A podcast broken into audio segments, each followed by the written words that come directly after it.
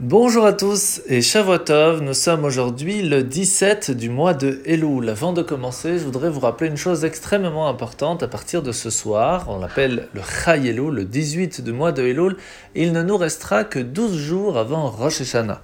Ce qui veut dire que demain, lundi, et pendant les 12 jours qui arrivent, nous avons chaque jour la possibilité de rattraper un mois entier de l'année dernière. Et plus précisément, ce soir et demain, le mois de Tishri, ce qui veut dire qu'on peut rattraper en une seule journée la fête de Rosh Hashanah, Kippour, Sukkot Simchat Torah de tout ce qui a pu se passer l'année dernière.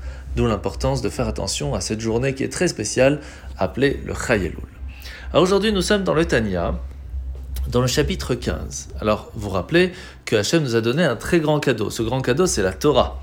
Qu'est-ce qu'elle a de si spécial? Eh bien, premièrement, ce n'est pas simplement un livre, un livre, ce n'est pas non plus simplement un livre de vie qui va nous expliquer comment vivre de façon générale, mais cela va nous donner la possibilité de nous attacher à Dieu.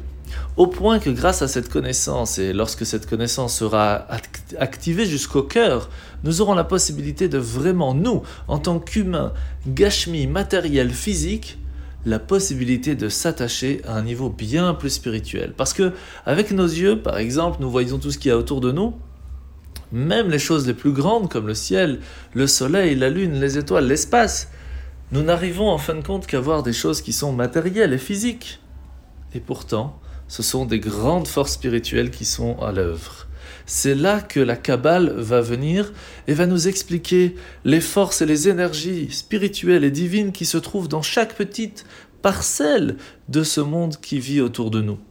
Et grâce à l'Admour Azaken, la Chassidut Chabad, qui le mot Chabad veut dire Chochma, Bina et Da'at, la sagesse, la compréhension et la connaissance. C'est ce qui va nous permettre, même nous en tant qu'humains, de réussir à notre niveau de comprendre un petit peu la divinité et l'énergie spirituelle qui se trouve et qui fait que nous réussissons à vivre ici-bas dans ce monde. Une des premières choses que l'Admorazaken va nous expliquer, c'est les dix sphirotes. Il y a dix niveaux. Chaque fois, en deux parties. La première, la partie intellectuelle, qui appelée Chabad, comme on vient de l'expliquer. La deuxième, la partie des comportements, des sentiments, comme le chesed, la kvura, la bonté, la sévérité. Et en fin de compte, Malchut, la royauté, celle qui va en fin de compte nous donner la possibilité d'être transmis jusqu'ici. Pourquoi tout cela? Pour nous faire comprendre qu'à l'intérieur de nous, nous avons une âme qui fait partie intégrante de Dieu et qui a ces dix forces. Nous pouvons les utiliser, mais pour cela, il faut d'abord savoir qu'on les a. Et bien sûr, après, savoir comment le faire. La mitzvah de ce matin, mitzvah positive numéro 171-171, c'est la mitzvah du Machatit Shekel, qu'au temps du temps, nous donnions un demi-shekel par année pour pouvoir euh, participer au sacrifice quotidien, ce qui est donc l'importance aujourd'hui de participer aux sorties d'argent euh, financiers de la synagogue pour nous aussi faire partie des offices quotidiens.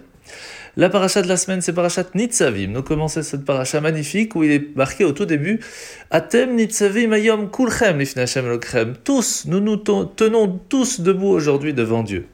Et là, on voit qu'il y a différents niveaux. Il y a les chefs de tribu, les anciens, les officiers, les coupeurs de bois, les puiseurs d'eau. Alors comment est-il possible de nous unir? Si vraiment on sait qu'on est tous exactement les mêmes, c'est plus facile. Mais on sait bien que nous ne sommes pas tous les mêmes. Nous avons chacun notre niveau, chacun notre qualité.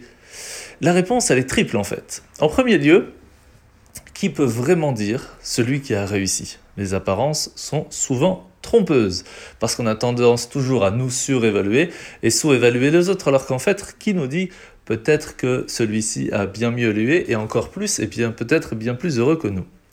Deuxièmement, il faut savoir aussi que dans peut-être on a bien évalué par rapport à un détail précis, par rapport à un certain travail, une certaine qualité ou un certain potentiel, mais l'autre est peut-être meilleur dans une autre euh, branche. Cela nous donne la possibilité de comprendre que on est tous égaux d'une certaine façon. Mais troisièmement, l'écart entre nous et Dieu est tellement infini que quoi que soit les qualités, la grandeur, la richesse, tout ce que vous voulez d'une personne n'arrivera jamais à rattraper Dieu. Ce qui fait que pour Dieu, nous sommes tous égaux à un niveau vraiment exactement le même. Lorsqu'on se rapproche de ça, lorsqu'on se rappelle qu'on est tous frères et sœurs, l'unité est bien plus facile. Bonne journée